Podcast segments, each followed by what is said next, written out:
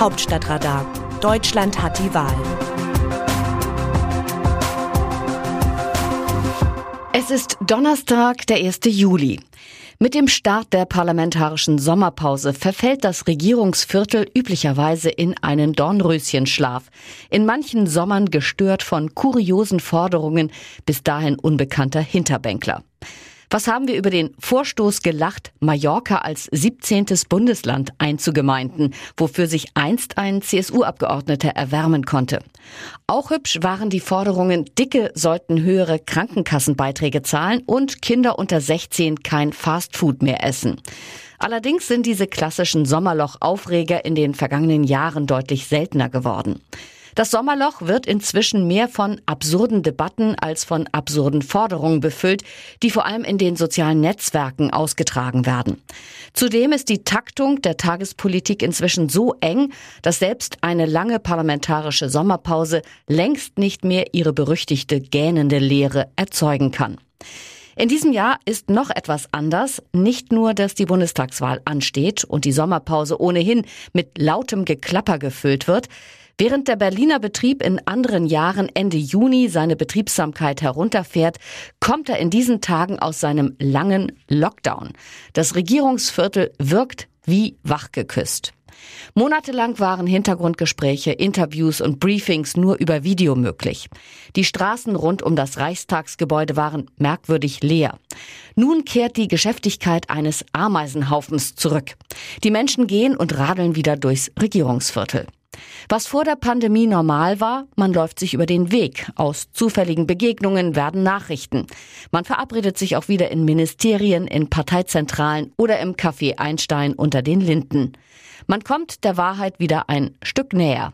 Denn oft genug ist die erste nonverbale Reaktion auf eine gezielte Frage vielsagender als das, was anschließend in Worten formuliert wird.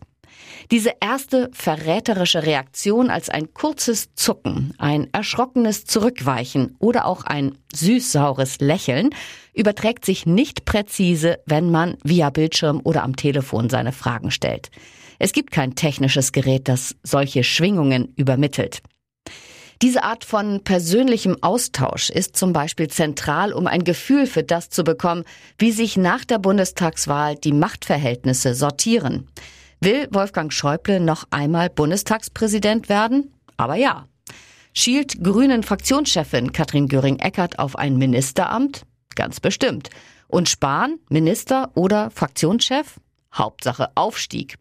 Schuldet Unionskanzlerkandidat Armin Laschet seinem früheren Konkurrenten Friedrich Merz etwas, also muss er ihn mit einem attraktiven Job im Kabinett versorgen? Nun ja, nicht zwingend. Ist Christian Lindner als FDP-Chef weg vom Fenster, wenn es die Liberalen nicht in die Regierung schaffen? Nicht unbedingt. Und die SPD? Wenn sie nicht ins Kanzleramt einzieht, dann gibt es künftig mehr Kevin Kühnert und weniger Olaf Scholz. Aus dem Wörterbuch Politsprech Deutsch. Das ist der Versuch von Rufmord.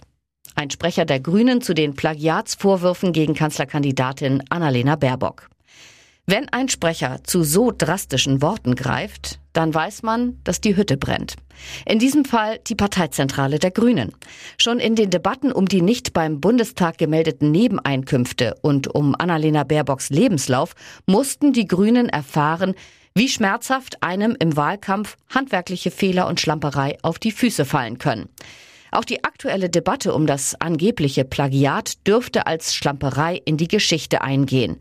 Es ist dann aber die dritte in Folge.